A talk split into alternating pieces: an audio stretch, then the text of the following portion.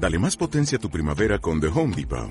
Obtén una potencia similar a la de la gasolina para podar, recortar y soplar con el sistema OnePlus de 18 voltios de Ryobi desde solo 89 dólares. Potencia para podar un tercio de un acre con una carga. Potencia para recortar el césped que dura hasta dos horas. Y fuerza de soplado de 110 millas por hora. Todo con una batería intercambiable. Llévate el sistema inalámbrico OnePlus de 18 voltios de Ryobi. Solo en The Home Depot. Haces más. Logras más.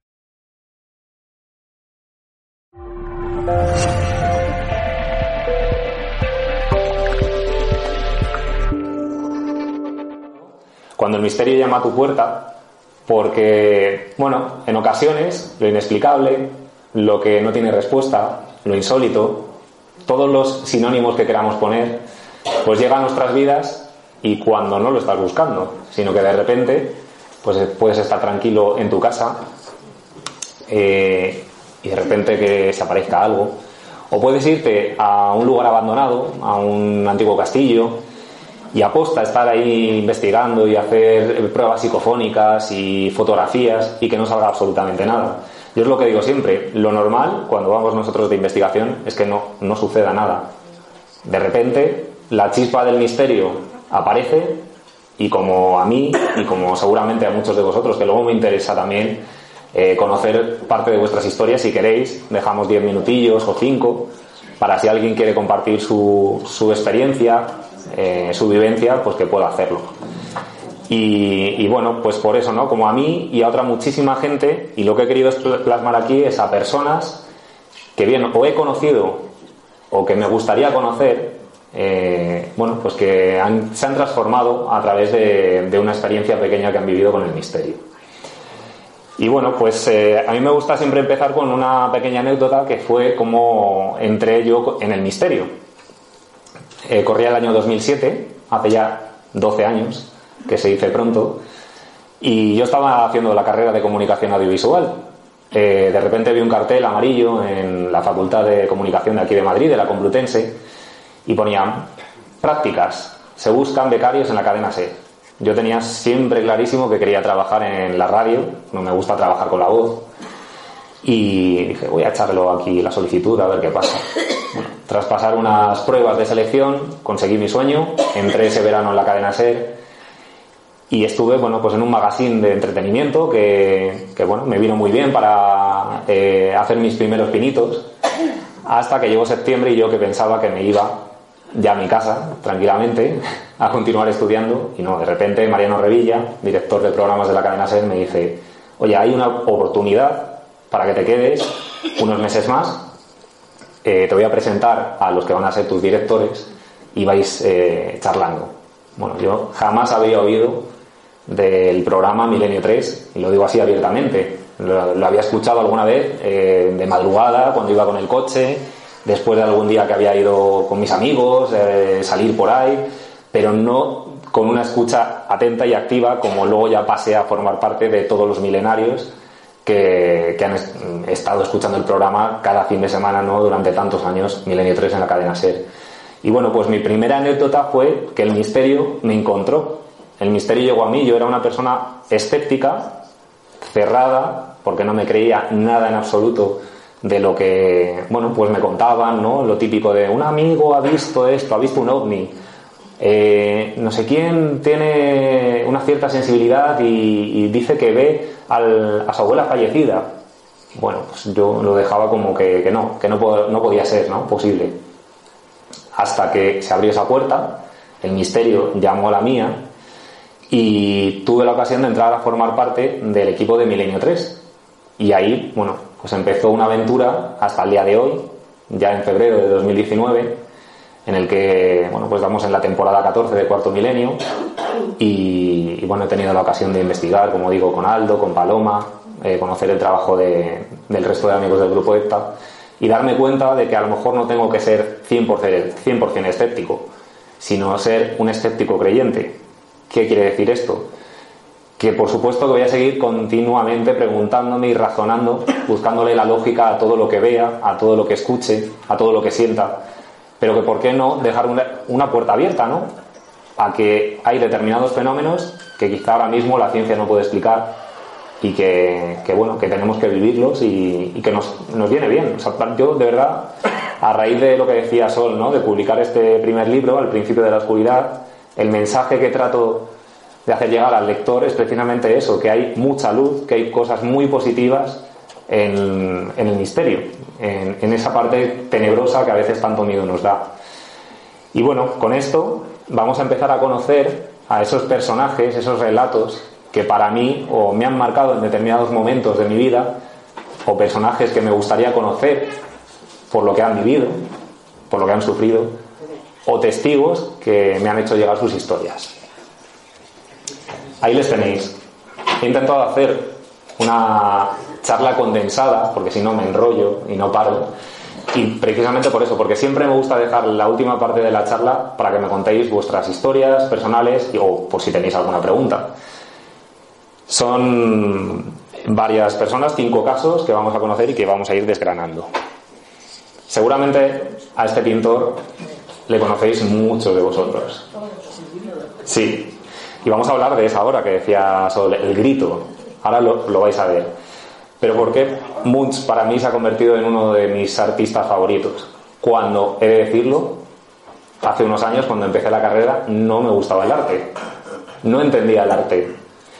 Pues fue una profesora la que con un episodio que yo viví, eh, bueno, pues me encendió un poquito esa luz para que poco a poco me fuera gustando y que este artista me llamara tanto la atención por algo en concreto. Yo en ese año, que además me acuerdo perfectamente que la profesora se llamaba Pilar Aumente y eran movimientos artísticos contemporáneos, la asignatura, eh, esto nunca lo he contado, pero no me importa compartirlo. Yo estaba viviendo una etapa de ansiedad de personal, una etapa muy, bueno, un poco crítica, que me derivó hacia una fobia a los exámenes. Mm, también por mi perfeccionismo, por la forma del miedo al fracaso, pues me provocó un episodio de mucha angustia personal en ese instante. Esta profesora me ayudó muchísimo y una de las cosas que hizo fue, además de enfrentarme a ese momento de hacer el examen de arte, algo que no me gustaba, fue que investigara sobre uno de los pintores y hacer un trabajo a fondo de uno de los pintores que habíamos dado en clase. Y llegó Munch. Munch era un pintor que, para mí está hilado al misterio. ¿Por qué? Por lo siguiente. Una de sus obras más conocidas es El Grito. Eh, hay cuatro versiones del Grito.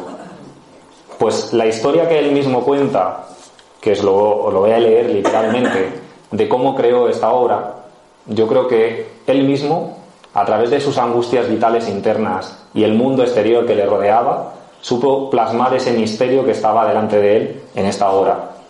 Él decía, paseaba por un sendero con dos amigos y de repente el sol se puso.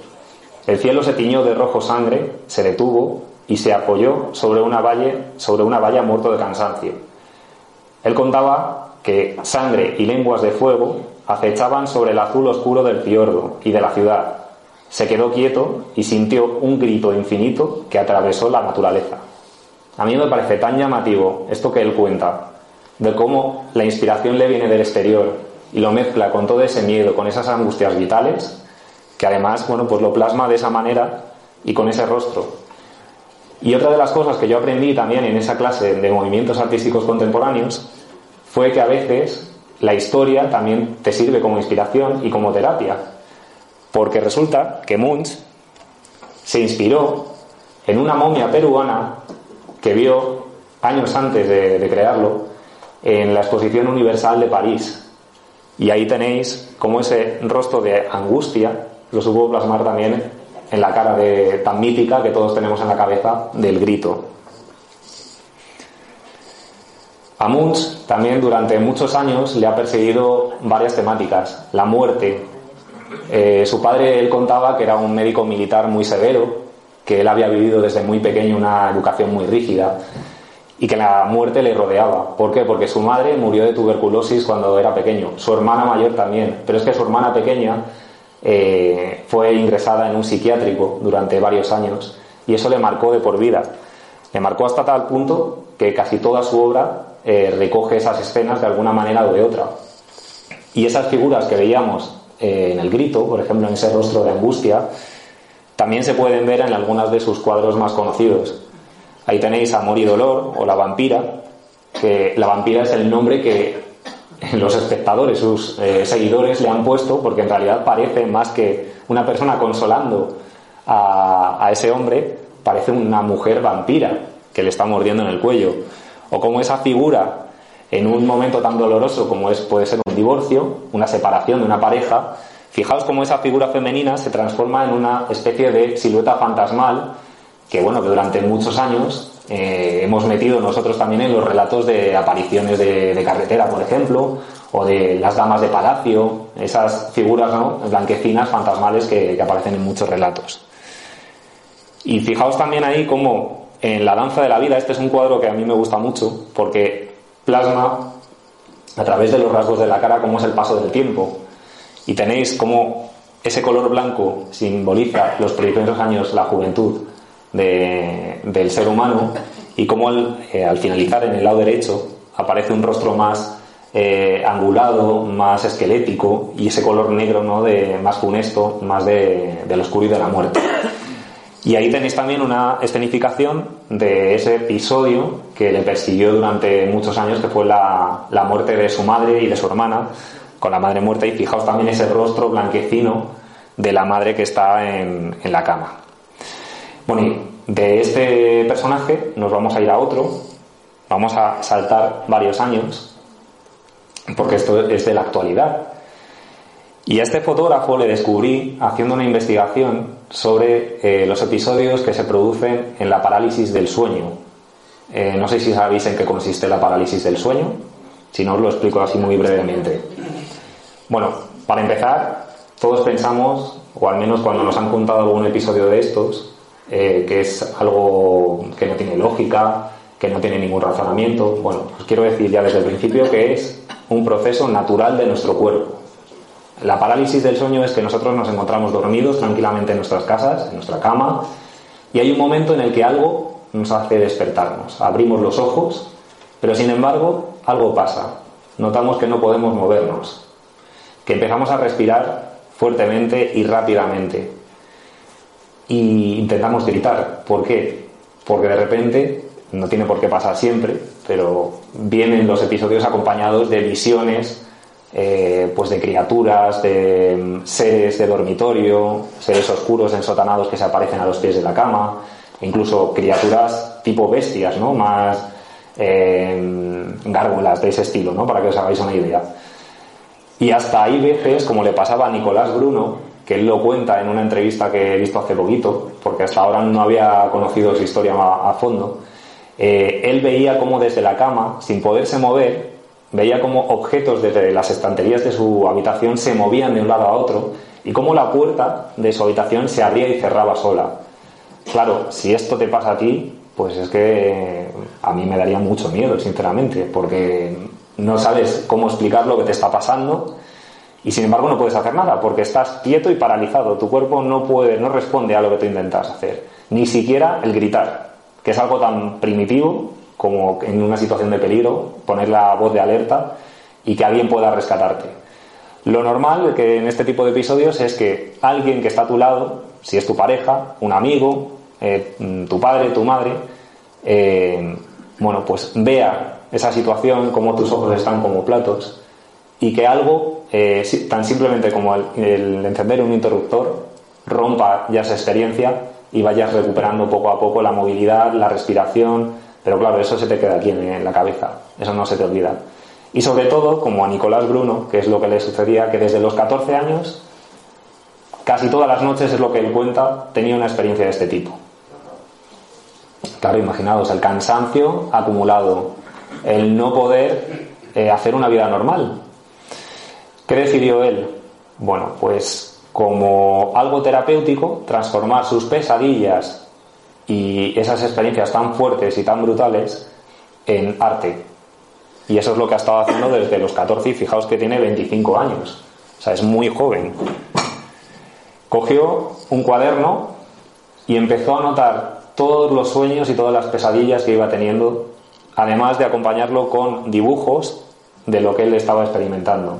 Y aquí veis un trocito de esa entrevista que le hicieron en, en Vice, es una página web y una revista que hace reportajes muy interesantes de investigación. Entre ellos a mí me sirvió de base también para una investigación en el Aokigahara, en el bosque de los suicidios de Japón.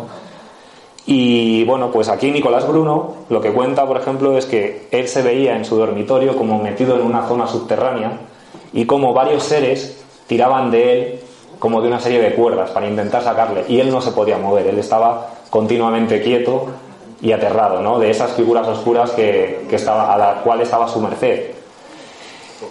Y esto evolucionó más. Y ahí tenéis un poco como el cambio, ¿no? De en ocasiones, como el misterio puede variarnos y convertirse en algo positivo. Él decía que cuando empezó a tener esas parálisis del sueño, pues llegaba a pensar que era un bicho raro, realmente que estaba, podía estar poseído, como alguien, eh, un chico joven, pues podía tener ese tipo de experiencias. Hasta que le dio la vuelta. Y dice que ahora tiene su propia terapia, eh, creando desde sus sueños y se siente una persona. Porque además dice que las, artes le permitían expresar de esa manera tan fluida eh, todo lo que se ha convertido en su motor de vida. Ahí tenéis la página web, os la recomiendo porque vais a ver todas las fotografías que él ha elaborado, os voy a poner alguna ahora, y vais a ver también cómo en ocasiones todos esos relatos que a lo mejor habéis podido conocer a través de libros o a través del programa de Cuarto Milenio, de apariciones de dormitorio, de mm, figuras femeninas en apariciones de carretera, aparece también en sus, en sus obras. Fijaos, a mí me parece una maravilla esto. O sea, que alguien utilice sus propias pesadillas para crear este tipo de obra, me parece fantástico.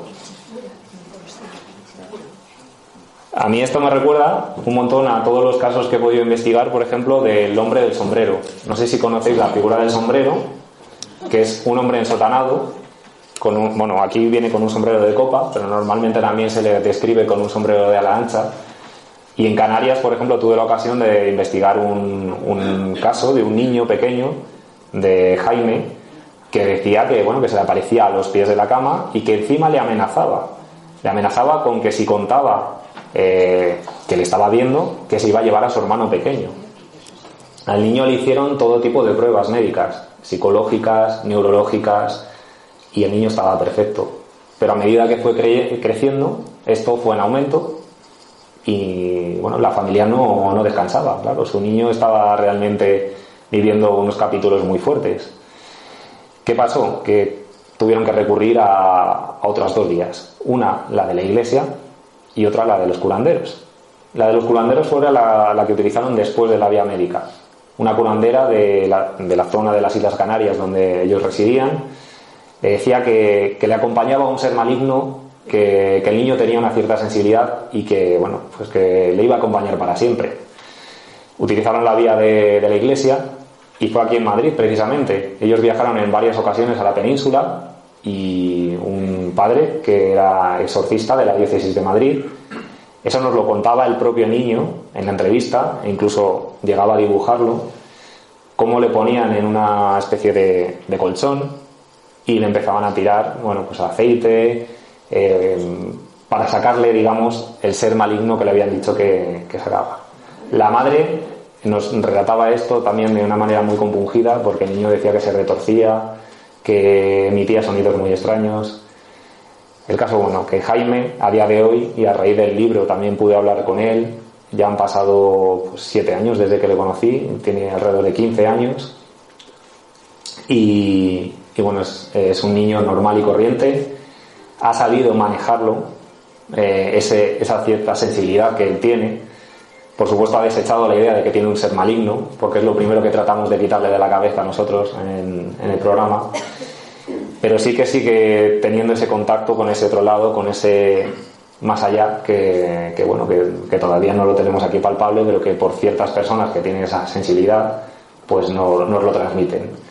Y esto me recuerda mucho a mí esta fotografía. Está siempre a ese tipo de figuras que aparecen. Pero fijaos es que esto igual, imaginaos que estáis en la cama y vienen ese tipo de criaturas a, por ti y no puedes hacer absolutamente nada. Ahí tenéis otra fotografía. Ese es Nicolás. el que veis en la cama, porque encima él se mete también como participante en las fotografías. Y aquí tenéis otra vez al hombre del sombrero. Y lo que os decía también al principio, para avanzarlo, de que nadie se tiene que preocupar si alguien conoce a una persona que lo haya vivido, es que es un proceso natural. Es un proceso de nuestro cuerpo de autorregulación de, en el momento en el que estamos dormidos para que no hagamos ningún movimiento, ningún espasmo que nos podamos dañar a nosotros mismos. Lo que pasa es que hay un momento en la vigilia en el que, como os decía, hay un clic que nos saca y entonces, claro, no somos conscientes del todo de que seguimos en el tiempo del sueño, pero hay algo que nos ha despertado. Claro, nuestra mente, mm, efectivamente, es, estás en el mundo onírico y ahí pueden aparecer todo tipo de criaturas y de, bestias. Y bueno, pues para terminar con la historia de Nicolás, ahí tenéis cómo también ha evolucionado más ese arte y lo ha llevado al terreno incluso de la artesanía, porque ha sacado una colección hace muy poquito tiempo eh, de joyas, en el que cada joya está inspirada en uno de esos sueños que él fue anotando desde los 14 años eh, bueno, pues y que tanto le ha impresionado y que le ha acompañado y que le sigue acompañando a día de hoy. Vamos a pasar a Luis Becilla. Luis Becilla salió en el programa en cuarto milenio, es un doctor médico especialista en cirugía, toda una eminencia, pero que, bueno, pues igual, el misterio le transformó porque hace unos años él sufrió una experiencia cercana a la muerte.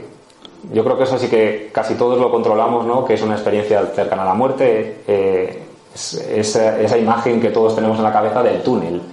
Cuando parece que ha llegado nuestro momento de irnos y vemos un túnel oscuro, otras veces dicen que es un todo rodeado de luz, como en el caso de, Luis, y que parece ser que se está muy bien allí, ¿no? como que no, la gente no quiere volver, pero sin embargo vuelven. Y oye, por lo menos nos lo pueden contar y ahí están sus, testimonios. Pues Luis Becilla eh, es pintor, y es pintor, bueno, ya lo era antes de sufrir la experiencia cercana a la muerte, pero con otro tipo de arte.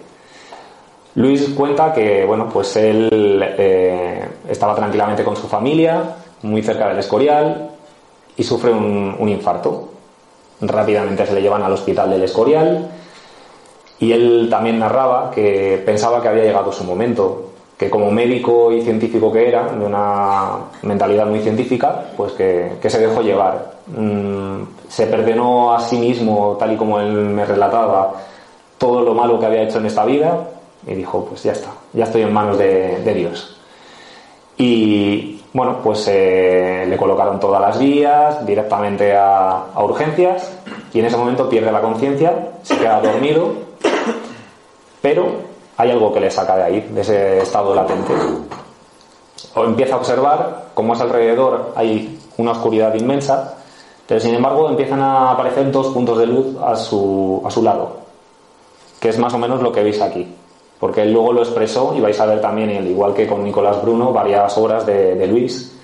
Eh, dos seres, como él los describía como si fueran con forma buidal, que emitían luz y que le iban acompañando mientras él iba flotando eh, pues en medio de un pasillo oscuro. Ese pasillo al final empezó a abrirse también y empezó a haber una luminosidad mucho más grande y él decía que cada vez que se iba acercando notaba cómo era feliz, que todo estaba bien, que todo estaba tranquilo y que quería ir y quería que llegara hasta allá hasta el final. Llega un momento en el que esos dos seres de luz desaparecen de sus laterales y ya vuelven él nota que vuelve directamente a su cuerpo.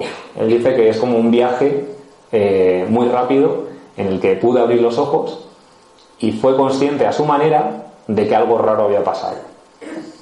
Es cuando empieza a hacer estas obras, que de hecho hace un año y algo estuvo expuesta esta, esta galería aquí muy cerquita. Y bueno, vino al programa y gracias a ello lo pudimos conocer. Y fijaos cómo representa pues eso, lo que todos tenemos en la cabeza de lo que es una experiencia cercana a la muerte. Pero para mí lo interesante de, esto es la parte posterior, ¿no? lo que pasó después de esas experiencias que él sufrió.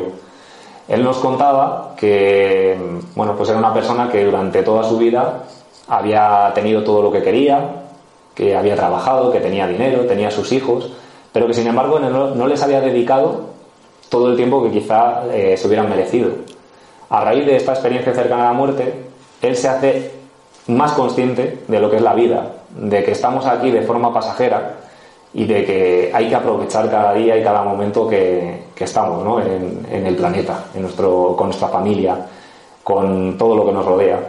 Y a raíz de ello, él dice que pasa mucho más tiempo con sus hijos, que da mucha menos importancia a los problemas o las preocupaciones que todos los que estamos aquí seguramente a diario les damos, porque es normal, somos seres humanos. Y bueno, pues a día de hoy sigue, por supuesto, ejerciendo su trabajo como médico, pero dedica tiempo a su familia y a esto que, que tanto le llena como es el arte y pintar. Y ha producido pues este tipo de obras. Todo relacionado eh, con esa experiencia que tanto le marcó. Ahí lo veis también, con uno de sus cuadros. Igual, nuevamente he puesto ahí la página web por si queréis entrar y echarle un vistazo, es una pasada. Sinceramente, y conocerle en persona fue una oportunidad muy, muy única. Bueno, y nos vamos a ir a Lola. ¿Cómo llegó Lola a mi vida? Bueno, pues Lola lo primero es que es una milenaria. Eh, por eso lo pongo ahí, porque es una espectadora del programa de Cuarto Milenio, es artesana, se dedica a la artesanía, es gallega, eh, perdón, es andaluza, pero vive en Galicia, que me he liado yo. Eso sí. Sí.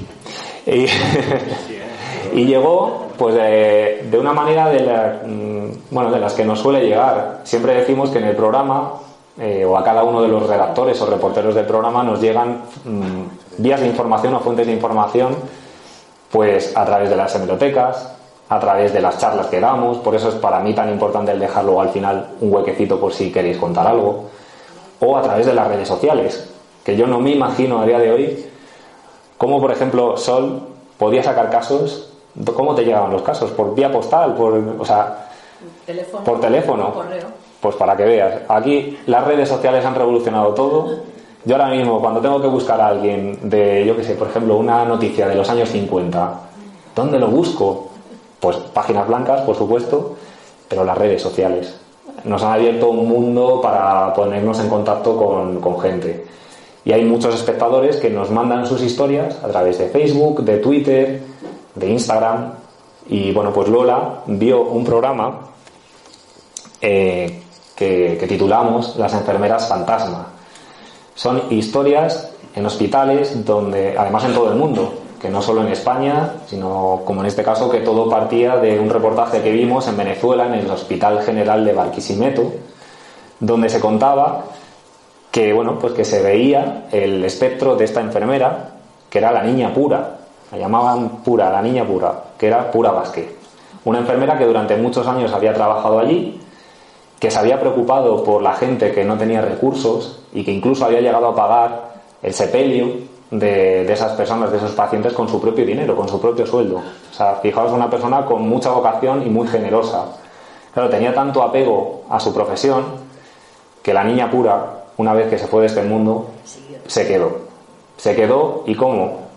No asustando a los pacientes, no haciendo travesuras, sino, bueno, sí, en cierto modo hace travesuras, pero ayudando, ayudando a los pacientes. Y son muchísimas las personas que, estando allí ingresadas y además en situaciones muy delicadas, aparecían en ese reportaje, por ejemplo, eh, una mujer que prácticamente estaba ya en sus últimos días, en el que ve cómo aparece una enfermera con uniforme antiguo. Eh, claro, ya no sabía nada de esta historia. Entonces llega y le, le dice la enfermera que se tiene que tomar la medicación dice, no, no, si ya me la han dado, a mí ya me han dado la medicación antes. Dice, no, pero tómesela, tómesela otra vez. Total, que claro, cuando estás en el hospital, pues ¿a quién vas a obedecer? A, los enfermeros. Esta mujer se toma otra vez la medicación, dice que a los pocos días empieza a notar una mejoría muy notable, hasta tal punto que sale de la gravedad y se va a su casa. Prácticamente un milagro, pero es que hay también otro paciente que cuenta prácticamente lo mismo Así, hasta crear un mito en torno a, la historia de la niña pura, que sus propias compañeras actuales, enfermeras del Hospital General de Barquisimeto, están haciendo una investigación a fondo, las propias enfermeras, para eh, documentar todos los casos que se han conocido durante todos estos años sobre obras que ha hecho la niña pura. Pero como os digo, hay hospitales en México, en Bolivia, en Argentina. Además, en cada país tiene su nombre. En México es la planchada, porque dicen que la ven con un uniforme perfectamente almidonado eh, y que incluso en algunos sitios, nos contaba también una enfermera, eh, que llegan a tomar las muestras de sangre.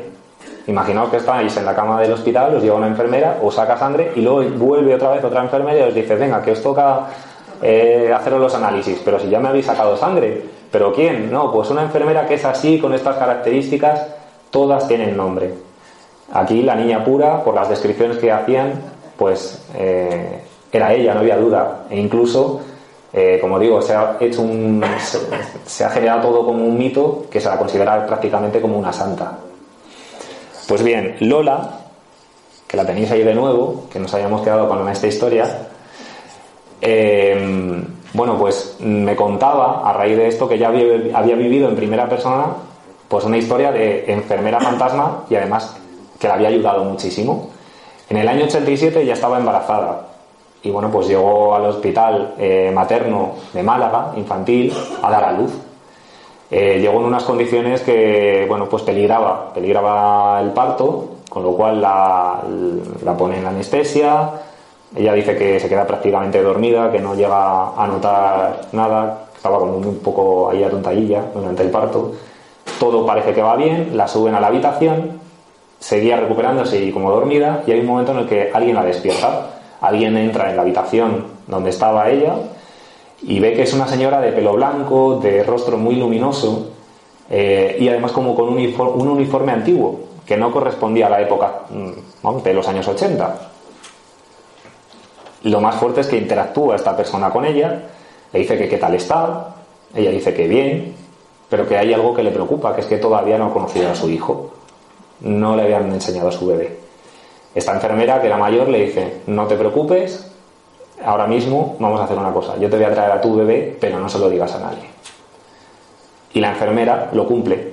La enfermera llega, nada, tardó muy poco tiempo y le lleva a un niño pequeño Lola me cuenta que dice que es que todo era muy real, que no es que podía habérselo imaginado ni nada. Y ahora vais a saber por qué ella dice y mantiene a día de hoy, tantos, tantos años después, el por qué no era imaginario ni había sido un sueño. Porque esa enfermera se la enseñó al niño durante solo un minuto, dos como mucho, por lo menos lo que, lo que recuerda, sale de la habitación y a los pocos segundos llega un médico con una enfermera y le dice, bueno Lola, aquí te traemos a tu bebé para que le conozcas. Dices, pero ¿cómo para que le conozcas? Si ya le, acabo de conocer. ¿Cómo que ya le acabas de conocer? Sí, si me lo ha traído una enfermera, de, bueno, empieza a describir a la enfermera, una enfermera mayor con estas características. Dice, no, no, Lola, si el bebé ha estado con nosotros, eh, no, no es posible, no es posible. Que sí, que sí, que insisto. Bueno, lo dejó ahí hasta tal punto en el que suele pasar, ¿no? Que cuando te pasa una historia así, empiezas a intentar recabar información, respuestas de lo que ha podido pasar y bueno, pues son otras enfermeras de allí del hospital las que le dicen, no, no, ya sabemos lo que te ha pasado. Tú has visto a ángeles. ¿Cómo que ángeles? Bueno, ya a raíz de todo esto le empiezan a contar que no es la primera vez que ha pasado en este hospital materno-infantil que la enfermera Ángeles, que era una enfermera que trabajaba allí, con esas características que ella describía, parecía que ayudaba a sus propios compañeros a hacer su trabajo. Y no solo eso, sino a cumplir el sueño como de Lola, de que ya que no había conocido a su hijo, que lo hubiera podido conocer antes. Es una historia bonita que, bueno, pues eh, para que veamos que lo que decía al principio de la charla, que no todo en el misterio es tétrico, que no es todo oscuro, que no todo es eh, negativo. En el caso de Lola se ha transformado hasta tal punto que a día de hoy, desde esa experiencia, ya dice que ha vivido otras muchas y dice tener una cierta sensibilidad. Entonces, bueno, ha investigado. ¿Ha investigado también? ¿Y qué tal? Por cierto, porque yo no la conozco en persona, pero... Ella encantadora, sí. ¿Mm? Bueno. Vamos a pasar a otra historia, que aquí, bueno, pues tuvimos la suerte de vivirla junto a Paloma, Paloma Navarrete, que está por ahí al fondo. que seguramente la recuerdes, Paloma, que es la de Miguel y Alejandra en el Molar, que hace muy poquito rescatamos. Bueno, pues esto en 2016, esta historia nos llegó, pues como veáis, ¿no? que nos llegan los relatos de un lado, de otro.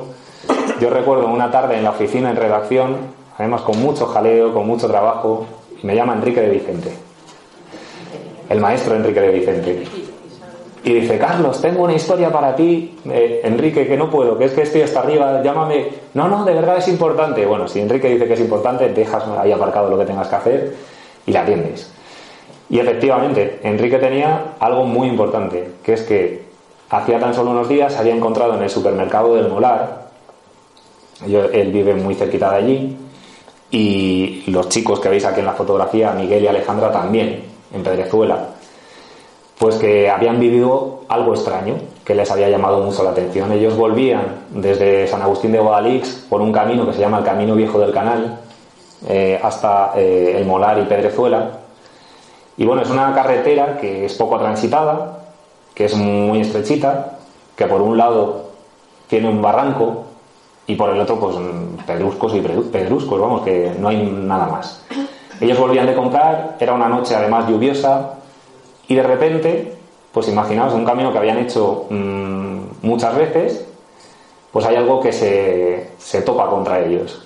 No literal, pero de repente ven en la lejanía una figura de un hombre con un ropaje oscuro. Ellos decían como que parecía un ermitaño, mm, que iba con un bastón poco a poco y con un sombrero grande, como decíamos antes, un sombrero de ala ancha pues eh, claro, se asustan, se creen en un principio que es alguien que, se ha podido desorientar, que se ha escapado a lo mejor de algún sitio, que ha tenido un accidente, y la reacción es darle las largas, las luces largas del coche para que se quitara del camino, porque si no podían atropellarles. Pues lo siguiente que recuerdan es que ese ser únicamente levanta su brazo, uno de ellos, porque el otro le recordar que iba con un bastón, le señala a ellos el coche, eh, las luces que iba fallan, se vuelve todo oscura y lo únicamente que les da tiempo en esos breves segundos a ver es que el, hombre se tira al lado del barranco, al precipicio, y ellos, el coche les empieza a fallar hasta tal punto que se les para. La reacción, que yo creo que es lo que haríamos todos, se bajan del coche, comprueban a ver si esa persona mm, se ha hecho daño, dónde está, dónde está ese individuo que han visto, con únicamente las luces del móvil que llevaban comprueban que no hay absolutamente nadie y se quedan muy extrañados. Porque es que no hay nada, no hay ninguna posible explicación de lo que han visto y por qué ese individuo, ese ser, les ha podido señalar tan fijamente. Todo esto se convierte en una investigación del programa. Eh, primero fuimos con Enrique a hacer las entrevistas, a conocerles en primera persona, todo parece normal, Miguel es el director de una clínica dental, Alejandra es auxiliar de enfermería, y, bueno, pues mm, que no tiene por qué ver las profesiones, por supuesto, pero que parecían personas normales y corrientes. Y estuvimos recorriendo con ellos cada palmo de la carretera, todo con normalidad, salvo un punto, un torreón antiguo que está a pocos metros de allí, que donde Enrique empezó a decir que le dolía muchísimo la cabeza y que se iba de allí, que no podía. Yo no podía entenderlo. Digo, pero Enrique, ¿qué te pasa si acabamos de empezar? Que no puedo estar, que no puedo estar aquí hay algo, aquí, aquí hay algo. Bueno, pues al día siguiente llegó el momento de venir acompañados con Paloma. Por supuesto, como siempre decimos, ellos no saben nada y ahí están de testigos que muchas veces hasta los pobres les hacemos pequeñas molestias, porque Paloma siempre me dice, oye, pero es un exterior, por lo menos para ver si tengo que llevar tacón o no, bota, zapatilla cómoda, no sé cómo me las apaño, que siempre, mira, además la veis allí que dice, claro, por supuesto, pues siempre, no sé cómo me las apaño, que siempre le, le llevo lo que no tiene que llevar. Digo, Paloma, tranquila que no va a hacer frío. Pues ese día, una noche de frío, tremendo, que, que bueno, más de una vez nos han tenido que dejar abrigos, o sea que con eso os digo todo. bueno, ese día hacía mucho frío y Paloma viene con nosotros, eh, conoce a Miguel y Alejandra, empieza a recorrer Mm, la carretera de un lado a otro y pues esto es que a mí es que no es que no te deje de sorprender pero es que es así. Inmediatamente Paloma fue a los dos puntos que nosotros teníamos pensado que tenía relación con la historia. Uno de ellos que no sabíamos que era ese torreón Paloma decía que había una alteración brutal del campo en ese, en ese lugar concreto quizá por eso Enrique tenía ese dolor de cabeza tan grande y otro, oye, qué casualidad. ¿Te acuerdas, Paloma, de esa higuera? Me acuerdo, me acuerdo. que había al lado de la carretera, pues ese punto era donde se había aparecido ese ser ensotanado, que además ella, sin conocer nada de la historia, vio allí y empezó a relatar. Es un hombre como con un sayo oscuro, lleva un sombrero, lleva un bastón.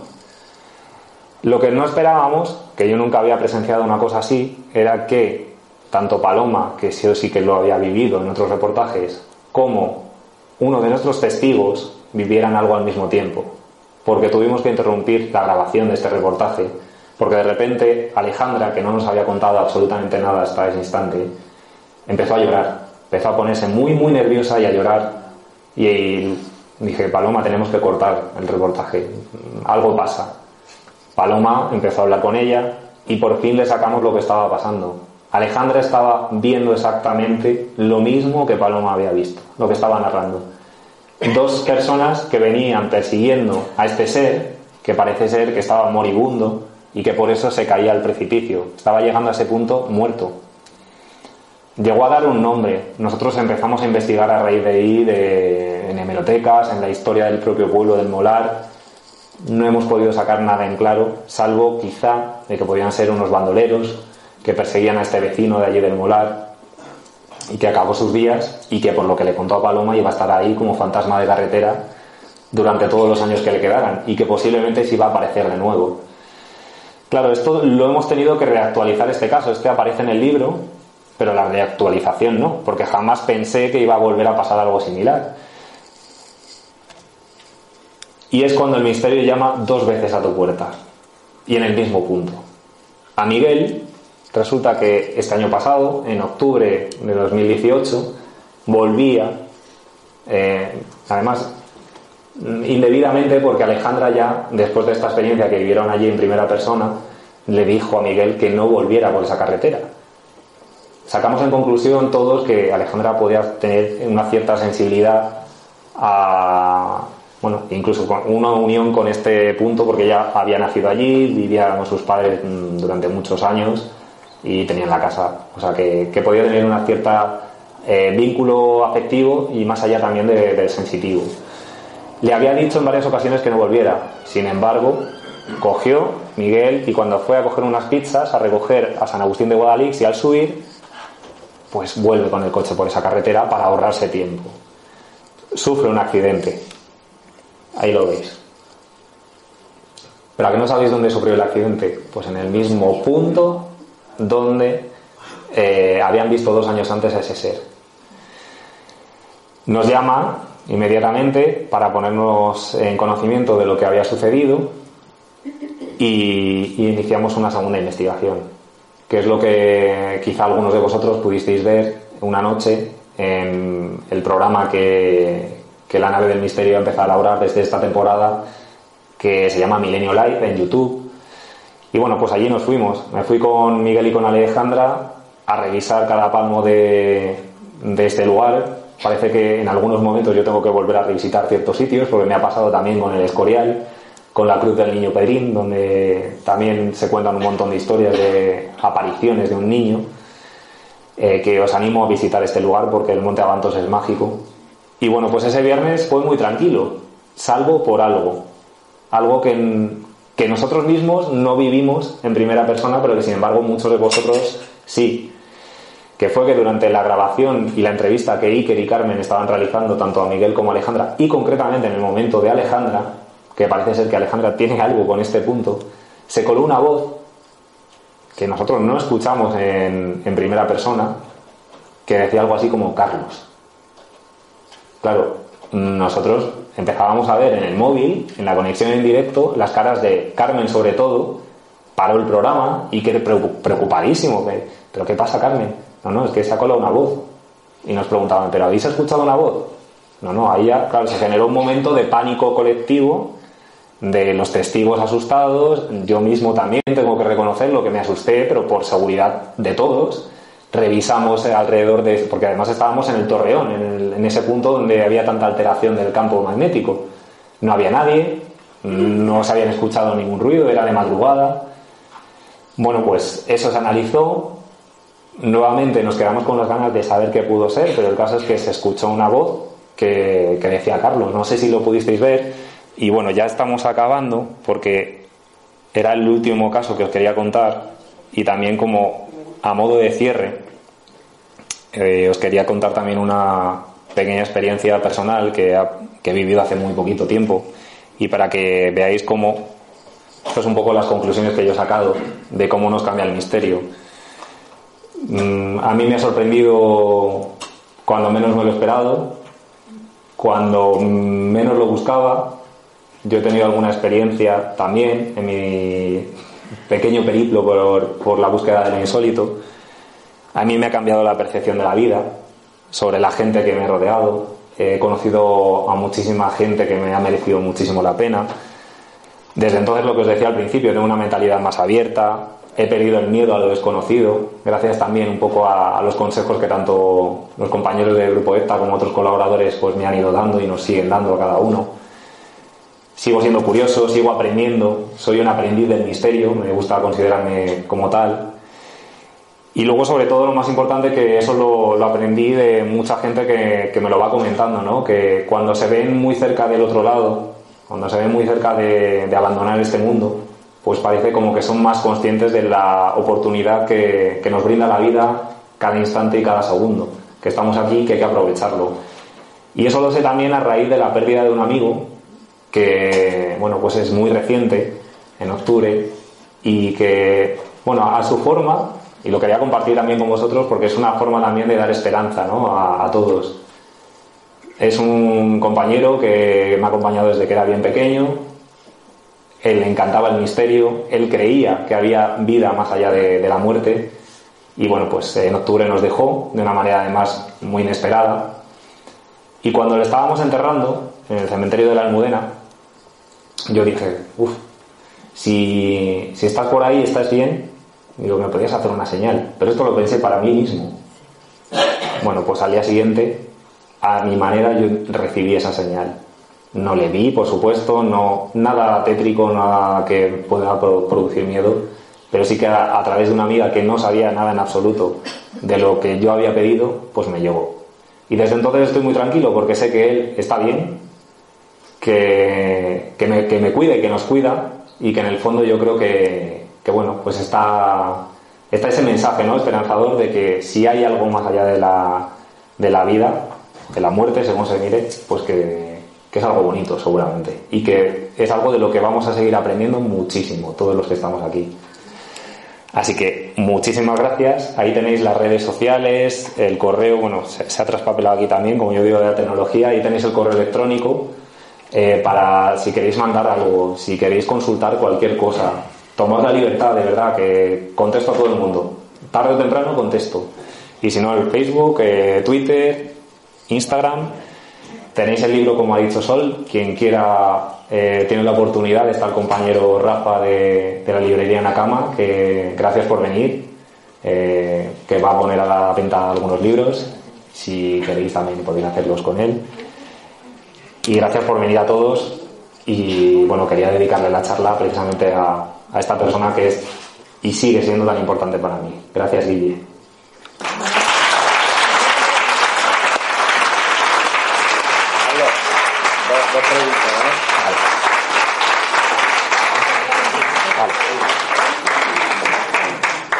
Bueno, alguien que quiera preguntar? Si hay alguien es el momento. Que levante la mano.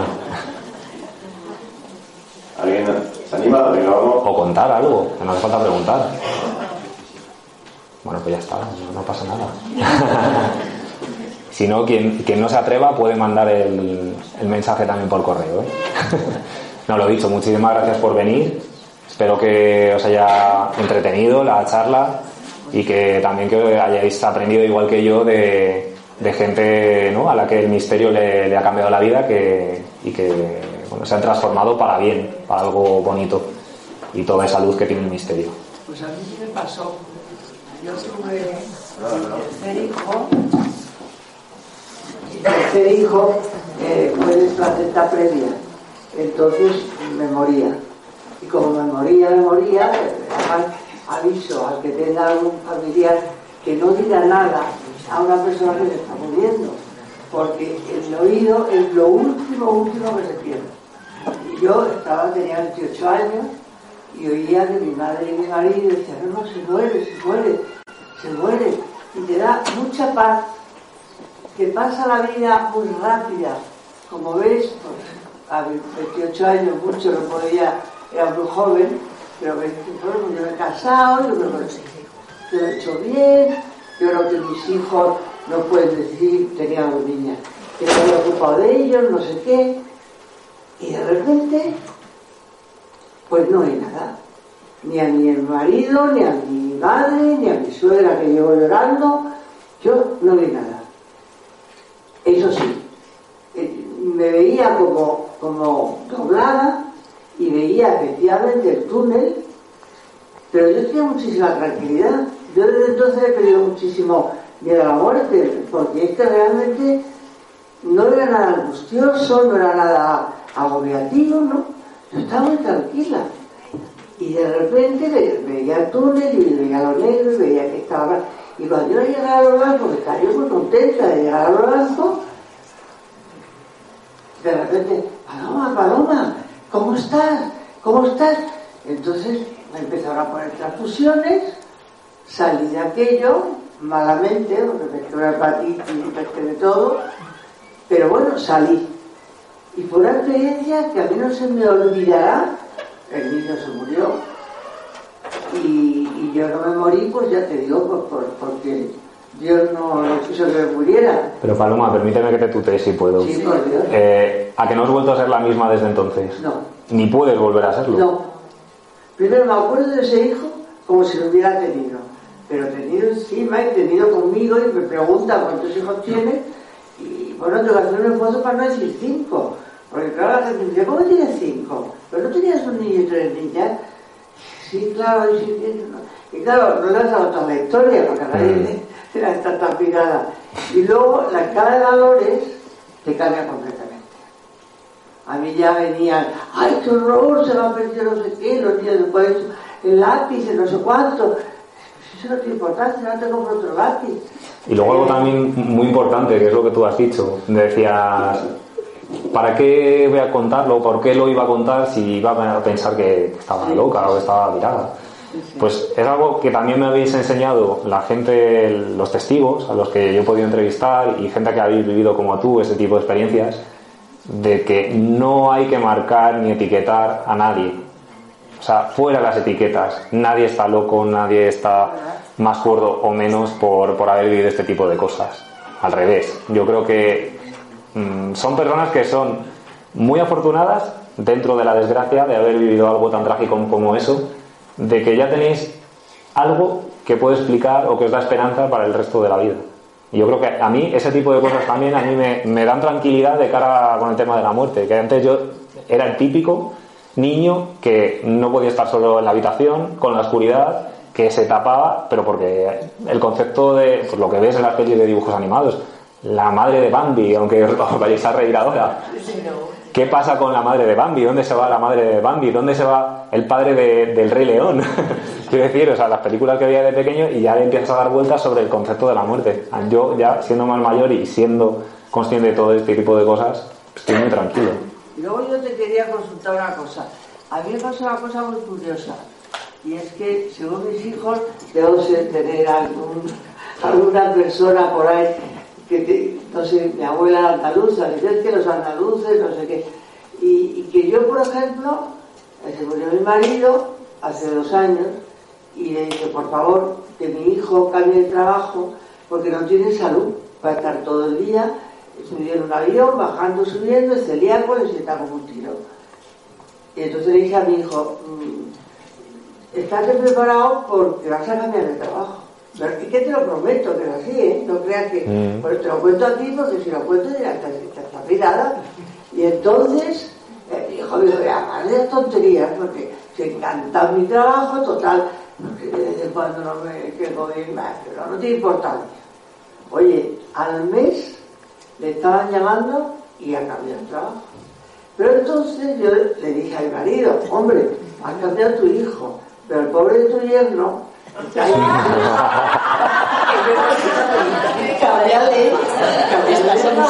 Le, le busca hasta el cambio. Lo va a subir en donde está. Es un chico muy preparado, muchos idiomas, muchas carreras, cambiale. Y le digo a María, que es su mujer, digo, tú no a tu marido a cambiar de trabajo, qué tontería.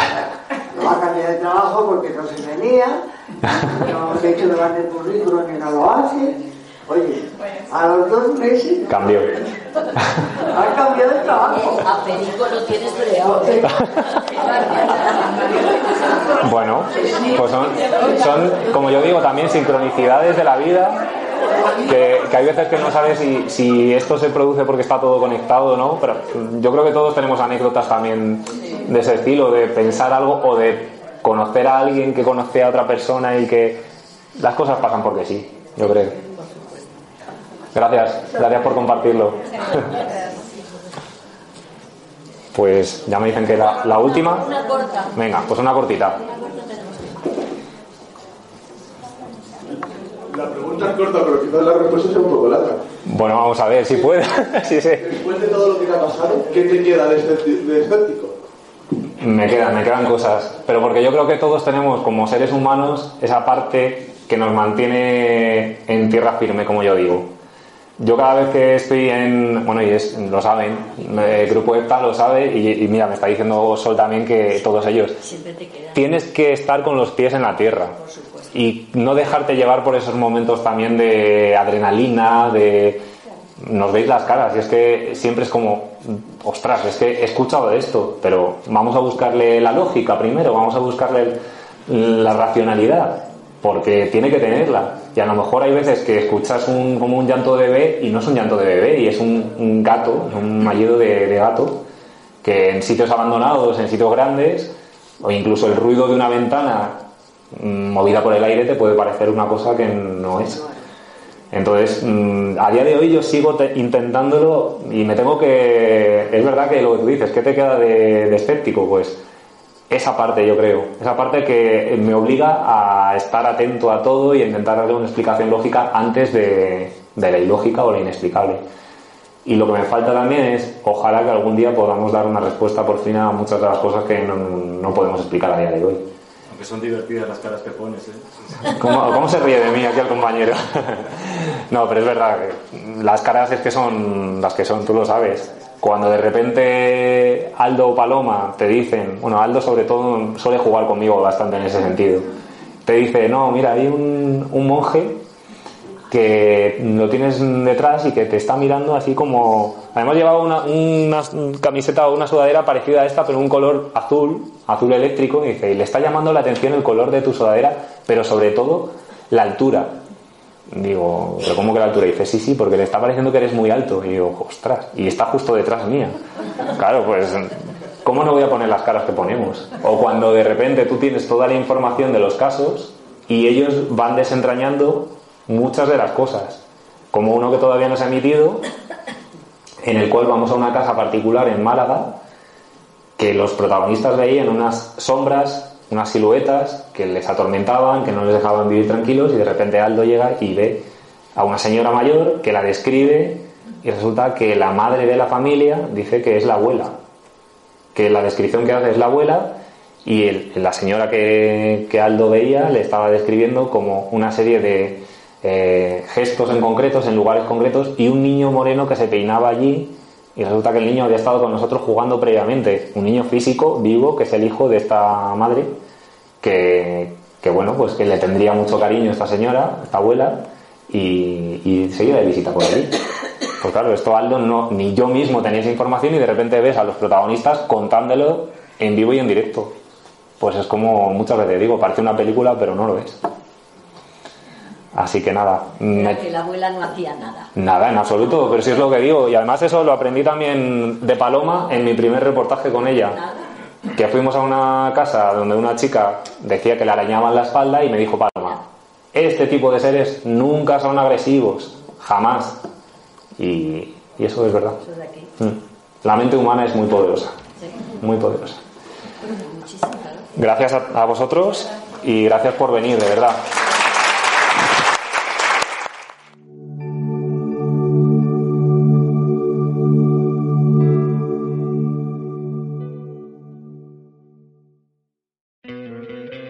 ¿No te encantaría tener 100 dólares extra en tu bolsillo? Haz que un experto bilingüe de TurboTax declare tus impuestos para el 31 de marzo y obtén 100 dólares de vuelta al instante. Porque no importa cuáles hayan sido tus logros del año pasado, TurboTax hace que cuenten. Obtén 100 dólares de vuelta y tus impuestos con 100% de precisión. Solo con Intuit TurboTax. Debes declarar para el 31 de marzo. Crédito solo aplicable al costo de la presentación federal con TurboTax Full Service. Oferta sujeta a cambios o cancelación en cualquier momento.